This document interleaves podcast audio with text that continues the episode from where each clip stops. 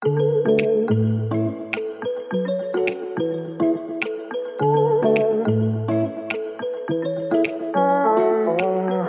à tous, je m'appelle Anne-Laure et vous écoutez Salutations, le podcast pour enrichir votre pratique du yoga. Chaque semaine, je plonge avec mon invité dans la fascinante histoire du yoga. Nous explorons les textes fondateurs, nous disséquons les hashtags d'Instagram, mais surtout nous essayons de comprendre ce que c'est que d'être yogi aujourd'hui. Ici, pas de parti pris. L'idée, c'est de faire parler des passionnés pour s'inspirer de leur lecture, de leur parcours et de leurs projets. Dans les épisodes qui vont suivre, vous entendrez parler des yogis, des enseignants, des chercheurs et des entrepreneurs, de ce qui les fait vibrer. Toutes ces personnes sont mises à l'honneur sur le compte Instagram de Salutations. Salutations avec un S, underscore podcast. N'hésitez pas à venir me suivre là-bas. J'y partage également des interrogations sur le yoga, la raison d'être de ce podcast. Bien sûr, si vous aimez le podcast, dites-le moi en me laissant des commentaires sur iTunes ou sur Instagram. C'est la meilleure façon de le faire connaître et de m'encourager à poursuivre ce travail. Allez, place aux épisodes. Bonne écoute Aujourd'hui, vous allez faire la connaissance de Clémentine Herpicum. C'est elle qui se cache derrière le livre Le chien tête en bas 45 histoires d'asanas. Le livre dont je parle littéralement à tout le monde. Dès que j'ai mis la main sur ce livre, j'ai eu envie de rencontrer son autrice. C'est une Bible très accessible pour comprendre la mythologie indienne et les liens que l'on peut tisser entre elles, les asanas et notre pratique du yoga au quotidien. L'idée pour cette interview était de faire parler Clémentine de mythologie et d'asanas. Mais le timing de cette journée en a décidé autrement. Clémentine était en retard pour son vol, mais elle a eu l'extrême gentillesse de venir jusqu'à moi pour une trentaine de minutes, avant de s'envoler vers l'Inde. Alors pour cette première rencontre, nous avons pris le temps de faire connaissance. Dans cet épisode, Clémentine nous parle de son véritable coup de foudre pour le yoga, de sa soif d'apprendre, de son blog sur l'histoire et la philosophie du yoga, et des fabuleux livres sur le yoga qu'elle écrit et qui sont publiés aux éditions de La Plage. Laissez-vous bercer par la douce voix de Clémentine. Vous verrez, vous n'aurez qu'une envie après d'avoir écouté cet épisode, acheter ses livres et écouter la suite du podcast. Bonne écoute alors bonjour Clémentine. Bonjour Anne-Laure. Merci beaucoup d'être avec moi aujourd'hui. Je sais que ça a été super compliqué pour venir jusqu'ici, donc euh, je suis ravie de faire ta connaissance, euh, d'enfin de mettre un visage sur euh, sur les discussions qu'on a eues, ton livre. Euh, donc comme aujourd'hui, bah en fait pour tout dire aux auditeurs, tu pars en Inde ce soir et tu es là pour très peu de temps. On va se concentrer en fait sur bah, faire connaissance pour ensuite découvrir ton livre un peu plus en détail. Donc ce que j'aime bien faire en fait dans cette première partie d'interview, euh, c'est de comprendre en fait euh, qui tu es. Et puis surtout euh, là ma première question c'est généralement comment tu as découvert le, yoga? Alors je m'appelle Clémentine, ça fait quelques années que j'ai découvert le yoga, tout à fait par hasard, je crois comme beaucoup de beaucoup d'entre nous. c'est clair. C'était lors d'un séjour au Mexique, il faisait très très chaud, je savais pas trop quoi faire de moi, je, pour te dire je m'ennuyais un petit peu et j'ai, par hasard, il y avait euh, des cours dans la lignée de, Shivananda. D'accord. Euh, qui se donnaient tous les matins à 6 heures, juste à côté de, l'endroit où on logeait. Et donc, euh, voilà, par curiosité et un petit peu par ennui, je me suis dit, bon, bah, pourquoi pas essayer le yoga. Et puis, lors du premier cours, ça a été la, révélation. Est-ce que ça t'a jamais lâché? Non, ça m'a jamais lâché. Parce que du coup, maintenant, quand tu dis quelques années, ça fait quoi 5 ans 6 ans? Ça, doit faire un peu près 6 ans maintenant. Parce que du coup, euh, tu c'est vrai que bon après on peut faire du yoga une pratique quotidienne une pratique euh, pour soi mais toi tu l'as complètement transformé parce que maintenant du coup tu as tu fais des livres euh, sur le yoga sur les postures sur l'histoire du yoga. Quand on lit tes livres c'est hyper fourni hyper fouillé. Et comment t'es passé en fait de cette découverte du yoga un peu par hasard et qui t'a fait un déclic mais tu aurais pu le garder pour toi à quelque chose en fait euh, alors je sais pas hum, si tu as un métier à côté. Moi je connais ton livre ton blog mais comment t'es passé en fait au fait que le yoga prenne autant de place dans ta vie Alors, euh, il a pris beaucoup de place parce que euh, au lieu d'aller après le Mexique, euh, de descendre vers l'Amérique du Sud comme on l'avait prévu à la base, on s'est envolé pour l'Inde. Ah oui Et là, j'ai vraiment, j'ai vraiment pu approfondir ma pratique de façon assez intensive. Ouais.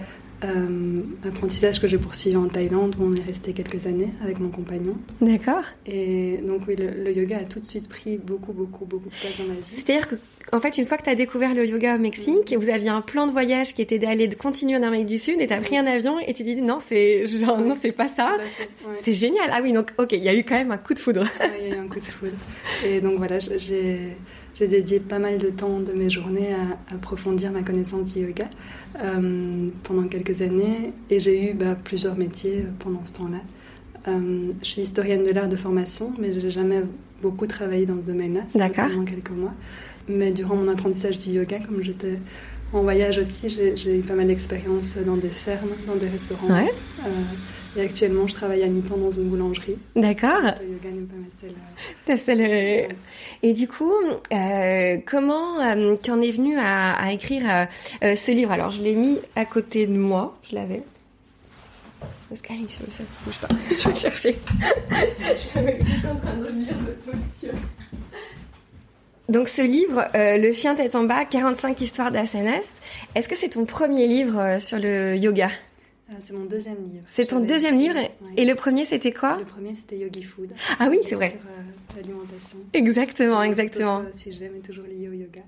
Et du coup, euh, est-ce que ce livre, euh, c'est toi qui l'as, comment dire, euh, rêvé dans ta tête et proposé à un éditeur Ou est-ce qu'on est venu te chercher sur le sujet? Comment ça s'est passé? Euh, C'est moi qui qui ai proposé ce sujet à mon éditrice. Euh, C'était une façon pour moi de conjuguer ma formation d'historienne de l'art avec euh, ma, passion du yoga, puisque dans l'histoire de, de, durant mes études d'histoire de l'art, j'étais assez, euh, j'étais, je me spécialisais en peinture française. D'accord. Ce qui m'intéressait le plus, c'était l'iconographie, donc c'était ce que racontaient les tableaux. Ouais. Et après l'histoire des peintures, bah, j'ai voulu m'intéresser à l'histoire des postures. Et pour le coup, c'est assez incroyable parce que on va, j'aimerais bien qu'on en dise un petit peu plus sur la manière dont tu as construit ce livre, parce que quand on te lit, c'est à la fois euh, très clair et en même temps très raconté. À chaque fois, on découvre euh, des histoires incroyables et euh, en fait, c'est construit du coup en, en, en, tu regardes 45 postures en détail, mm -hmm. tu essayes de replacer dans son contexte historique euh, ces postures pour ensuite en déduire la symbolique. Et je trouve que effectivement, quand on lit la, la symbolique ensuite ce que tu dis des postures, déjà c'est super juste. Et en plus, alors comme on a préparé quelques postures, je, je me suis penchée un petit peu dessus. Je trouve que ce livre il est génial parce que du coup, tout le monde peut s'approprier la posture et puis vraiment mettre du sens en fait euh, dedans. Comment tu as construit euh, ce livre dans l'introduction, tu dis que l'histoire de l'art est vaste, en tout cas euh, en Inde, que l'histoire de la mythologie est vaste, souvent euh, assez touffue. Et quand je pose la question à mes interviewés, c'est généralement ce qu'ils me disent. Comment toi tu as fait ton travail de recherche autour de ça euh, bah, tout simplement, j'ai lu toutes les, non pas toutes, certains, certains passages du Mahabharata, des Puranas, des, des, textes anciens, des épopées de l'Inde ancienne. Et puis, ouais. quand je, je, tombais sur une histoire qui me qui me faisait penser à une posture de yoga. Je me suis dit, tiens, c'est intéressant. Voilà comment est-ce qu'ils perçoivent euh, la tortue. Voilà comment est-ce qu'ils, quelles qualités ils associent au chien. Et voilà, au fil des, pages, bah, j'ai sélectionné des passages ou des histoires qui me semblaient en lien ou appropriés avec la posture, qui permettaient de comprendre la symbolique. Et alors du coup, on n'est pas forcément euh, ce que le ce que tu proposes en fait, c'est pas une la vérité. En fait, c'est ce que tu dis. Et je trouve ça super intéressant pour que les gens qui s'intéressent à, à, à ça, à l'histoire et la mythologie, en fait, le lien que tu fais, c'est un lien euh, personnel, alors qui, qui est certainement euh, du coup très recherché et c'est pas farfelu. Mais ce que je veux dire, c'est que l'Inde a beaucoup de mythes et les noms qu'on donne aux asanas, c'est des, des noms assez récents mm -hmm. en fait. Et que du coup là tu fais un pont entre le Mahabharata qui est millénaire et des postures et des noms de postures qui, qui sont plus centenaires en fait qu'on compte en, que, en quelques centaines d'années. Est-ce que c'est ça? Oui c'est tout à fait ça. Évidemment les yogis des temps anciens lorsqu'ils ont inventé les postures de yoga euh, certaines postures, parce qu'il y en a qui sont très anciennes, il y en a qui sont plus, plus récentes, euh, ils n'avaient pas forcément en tête les histoires que moi j'ai choisies pour illustrer ouais. euh, les différentes postures. Mais en tout cas, ça permet de comprendre dans quel, un peu dans quel inconscient collectif ouais. euh, les postures et le nom qu'on a choisi de leur donner se sont, se sont créés. Donc, parce qu'on n'associe pas toujours les mêmes valeurs à certaines choses, à certains animaux, à certains végétaux, Bien selon les différentes cultures. Et lire la mythologie, bah, ça permet de, de, comprendre le contexte en fait, dans lequel les postures ont été créées. Et est-ce que hum, quelqu'un qui s'y intéresse, donc euh, la première chose, je pense, c'est d'acheter ton livre. C'est le premier conseil que je donnerais parce que c'est un accès euh, très, enfin, c'est très accessible et euh, immédiat. Je pense que là, pour le coup, même si c'est, si on pratique et qu'on fait une pratique uniquement physique, c'est une super entrée en matière. Euh, mais comment on lit la mythologie indienne? Est-ce que c'est comme la mythologie grecque? Parce que du coup, la mythologie grecque, ça parle à beaucoup de monde et les classiques sont parfois un peu abruptes. Comment toi, tu as, tu t'es initié en fait à ces textes que, que tu connaissais pas Je me suis initiée en lisant d'abord une version euh, très courte qui a été écrite par Jean-Claude Carrière du Mahabharata. D'accord. Ça, ça m'a permis de comprendre vraiment l'histoire globale du Mahabharata, puisque le Mahabharata c'est une gigantesque épopée avec une histoire principale et plein de petites histoires qui, vont, qui viennent s'insérer en tiroir et parfois on perd un peu le fil, on monte dans plusieurs histoires à la fois. Et, et donc ce petit livre-là m'a bien aidé à, à comprendre l'histoire euh, première. Euh, et puis après, je trouve que la mythologie indienne, est vraiment, les traductions qu'on en fait sont vraiment très agréables à lire. J'ai pas eu l'impression de faire un travail de abrupt, justement. Je me suis bien amusée à lire toutes ces histoires. Euh, j'aime bien les descriptions, les, les mots qu'ils emploient pour pour décrire certaines choses. Euh, voilà. Est-ce que toi, du coup, tu t'en sers aussi euh, dans ta pratique quotidienne? Est-ce que c'est quelque chose qui nourrit euh, vraiment ta pratique? D'ailleurs, peut-être une petite question, qu'est-ce que tu pratiques comme type de yoga? Est-ce que tu as continué dans le Shivananda ensuite ou tu t'es, as expérimenté d'autres J'aime beaucoup le Shivananda, effectivement, mais je pratique ce qu'on appelle aujourd'hui le Hatha Yoga, donc plutôt un yoga plutôt statique où on maintient longtemps les postures, euh, même si j'ai personnellement plus besoin, je crois, de, de vinyasa et des choses plus dynamiques, parce que j'ai tendance à me complaire un peu dans le statisme. Donc j'essaye de, de, varier. C'est marrant que tu dis ça, parce que généralement les, les gens en ce moment disent plutôt l'inverse. C'est plutôt, oui, ils sont plutôt dans le vinyasa ou de, dans l'ashtanga, en tout cas à Paris, c'est quand même ce qui est, ce qui est très hum, très à la mode mhm. et les gens généralement euh, passent plutôt du vinyasa euh, à, quelque chose de plus mhm. doux, de plus statique euh, pour pour essayer d'aller vers la méditation. Mhm. donc c'est marrant que tu sois dans ce dans ce mode-là.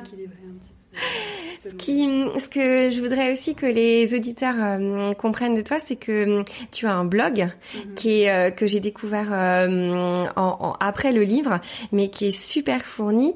ce blog, il date de quand? Il date d'avant le livre ou c'est quelque chose qui est, que tu as construit ensuite? Il date de bien avant le livre. C'était mes premiers écrits sur le yoga. C'était vraiment au tout, tout, tout début de, de ma découverte du yoga. Et j'avais besoin d'un support en fait pour déverser tout ce que j'apprenais, tellement ça me paraissait immense. Et, et ça m'a aidé à, digérer tout ce que j'apprenais pour le, le, ressortir sous une forme écrite. Euh, donc ça doit, ça doit faire maintenant 4 ou 5 ans que j'ai créé 3h48 minutes. Alors voilà, justement, ma question c'est pourquoi 3h48 minutes? Tu l'écris dans ton, dans, ton, dans ton blog, mais c'est assez intéressant du coup de que les... Alors selon certains textes traditionnels, euh, si l'on reste 3h48 minutes dans un asana, on, arrive plus ou moins spontanément à ce qu'on appelle le samadhi, qui est donc le, nirvana du yogi. D'accord. Et donc pour toi, ça a été un, ça t'a permis de faire un lien. Euh, t'as déjà essayé? Euh, J'essaye, j'essaye. C'est vrai? Non, non. Je, il y a certaines postures où bah, le, plus dur est de, de ne pas s'endormir si on est trop confortable ou, de, ou de maintenir la posture si elle est trop. Euh, trop intense. Trop, trop intense, voilà. Donc il faut trouver le. Comment tu choisis tes sujets que tu abordes euh, dans le dans le dans le blog? Parce que récemment, tu as abordé plein de choses qui je trouve hyper intéressantes. Euh, par exemple, en plus tu l'abordes de façon assez ludique sur les Yoga Sutras. Euh, je sais plus, c'est sept choses que vous ne savez pas, vous savez peut-être pas sur le Yoga Sutra, ou, ou faut-il un tapis pour pratiquer? Ça c'est peut-être dans ton livre, mais oui, c'est des petites questions comme ça. Comment tu choisis tes sujets? C'est tes questions personnelles que tu te poses. Oui, selon mon intérêt du moment, je me dis ah tiens, je vais me pencher sur cette question-là et puis Parfois un article naît parfois pas. Et est-ce que tu enseignes? Euh, J'enseigne euh, plutôt de manière euh, non formelle à ma famille, à mon entourage, plutôt des cours particuliers. Ouais. je suis vraiment au tout début de mon, chemin yogique et j'ai besoin de, de, voir encore différentes personnalités, différents types de morphologie, d'apprendre comment adapter. Et voilà, j'ai mes petits cobayes pour le moment. tu te formes où à enseigner? Est-ce que c'était en, en, Inde? Je me suis formée en Thaïlande. En Thaïlande, d'accord. Est-ce que je peux te demander ce que tu as fait comme teacher training? C'était Hatha Vinyasa. Ah, t'as à Vinyasa, d'accord. Dans un endroit en particulier Parce que j'aime bien demander ça parce que généralement sur euh, les auditeurs euh, me demandent souvent euh, comment se sont formées les personnes que j'interviewe et j'avais interviewé quelqu'un en à Bali qui m'avait dit qu'elle avait aussi fait c'était le Yoga Institute à, en Thaïlande pour le coup. Et toi, c'était Moi, c'est une école de yoga qui s'appelle Pranaya. D'accord. Ok. Et c'est quelque chose que tu recommanderais Ah oui, je recommande. et tu as fait ça en, en intensif? Ah, C'était en intensif, oui. C'était en six semaines. Voilà, c'était une partie de l'apprentissage, comme toujours. On finit jamais d'apprendre.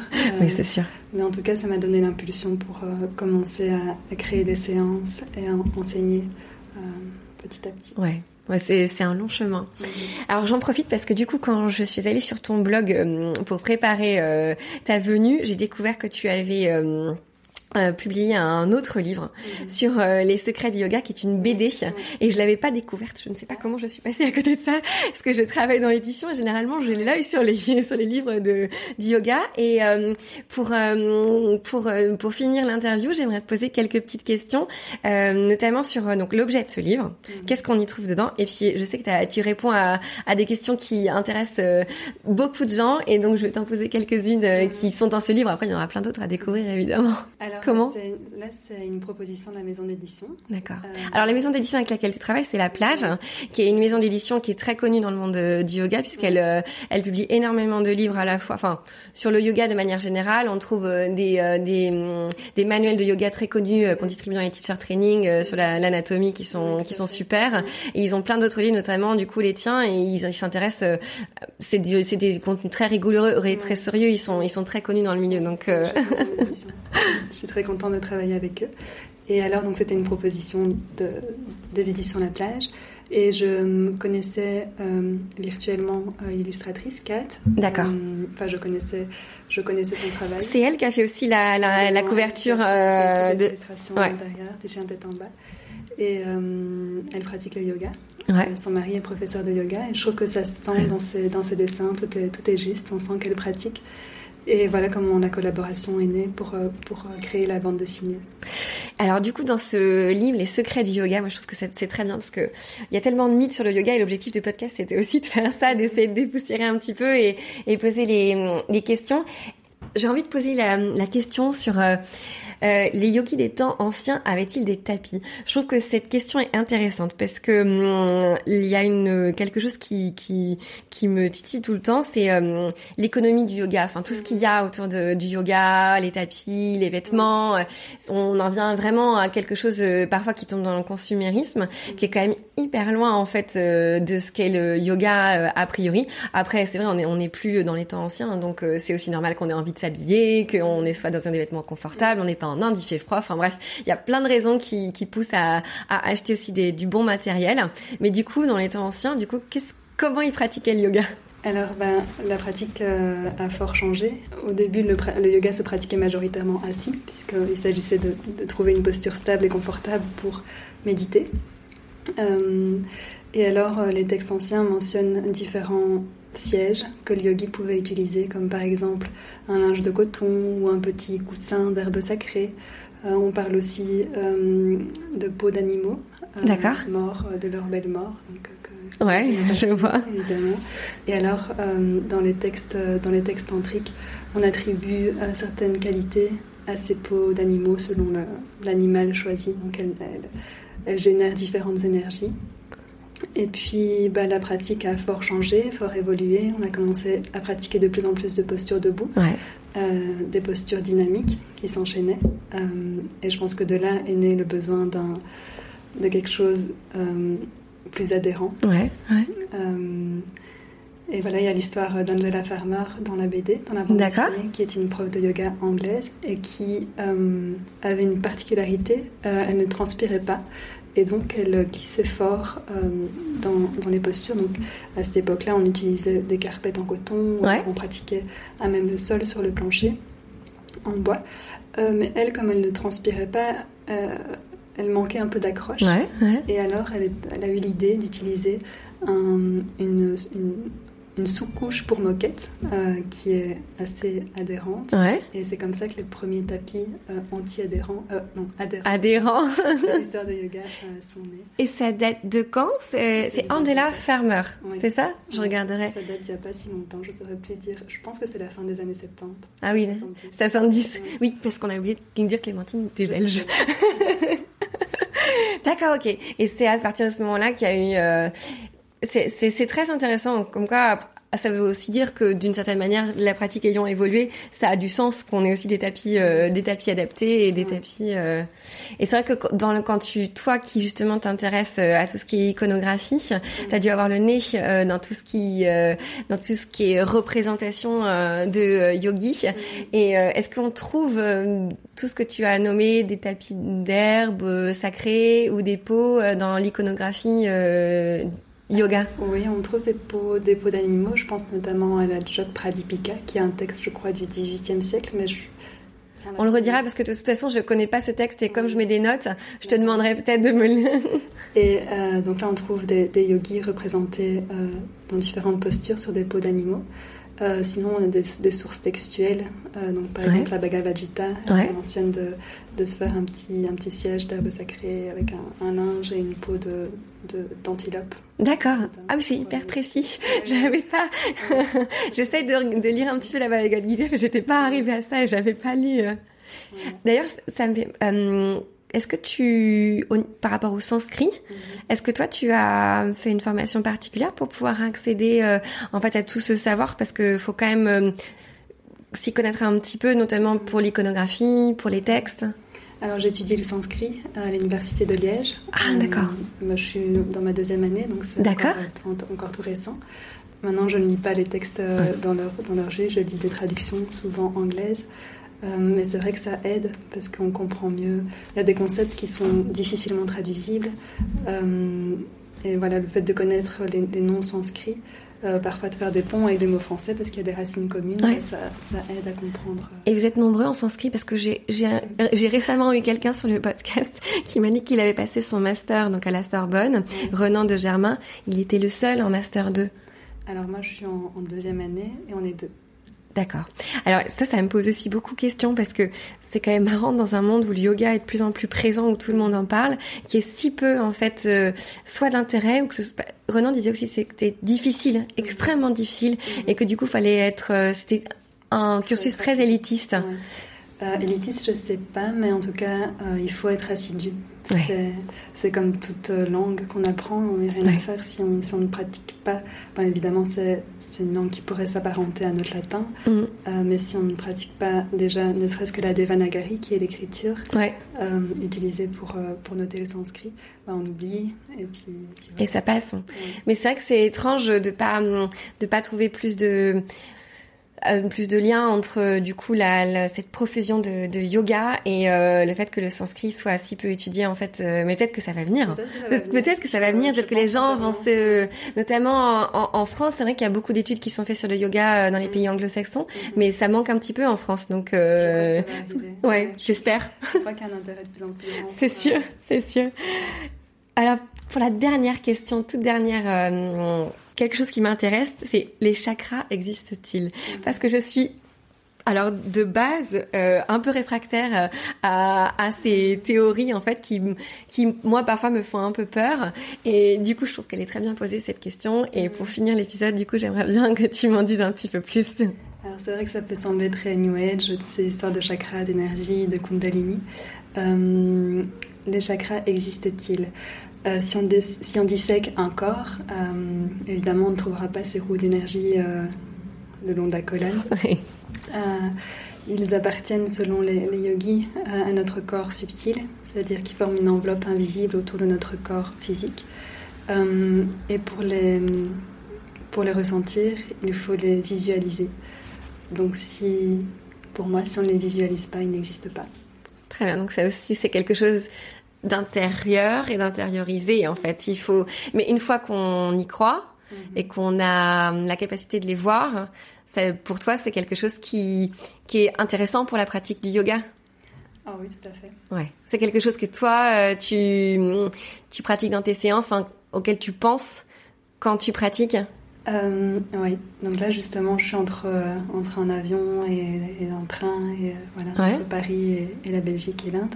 Et j'ai justement pratiqué des postures qui agissent sur le chakra racine. D'accord. Le Muladhara, qui agissent sur l'enracinement, donc qui agissent surtout sur la zone des, jambes et sur le, bas de la colonne.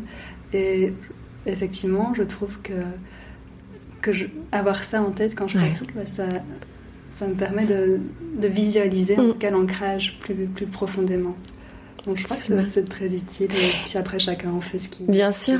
Si, si on a envie de s'initier euh, justement au chakra, est-ce qu'il y a des livres que tu connais et que tu pourrais... Euh... Sur les chakras Oui. Euh... Que tu as en tête, tu pourrais me si tu n'en as plus en tête, on pourra le redire plus tard. Bah, J'ai écrit un petit livre numérique. Ah, voilà.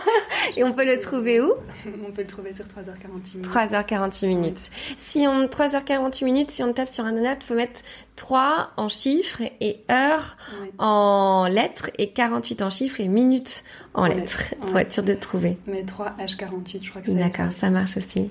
Et euh, dernière question, qu'est-ce que tu vas faire en Inde? Alors, je vais pratiquer le yoga, euh, mais je vais aussi euh, ramener des tissus, parce que je vais dans le nord de l'Inde où il y a une belle tradition de, de, de tisserand et d'impression euh, à la main avec des tampons en bois.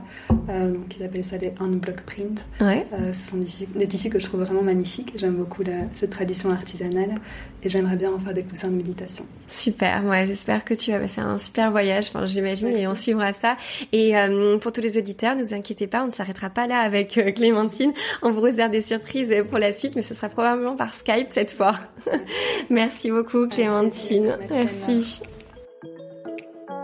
Merci d'avoir écouté cet épisode. Retrouvez toutes les notes du podcast dans la description et sur Instagram à salutation avec un S underscore podcast. N'hésitez pas à m'envoyer des feedbacks, cela m'aide à améliorer le contenu et surtout, j'adore lire vos petits mots. À très vite!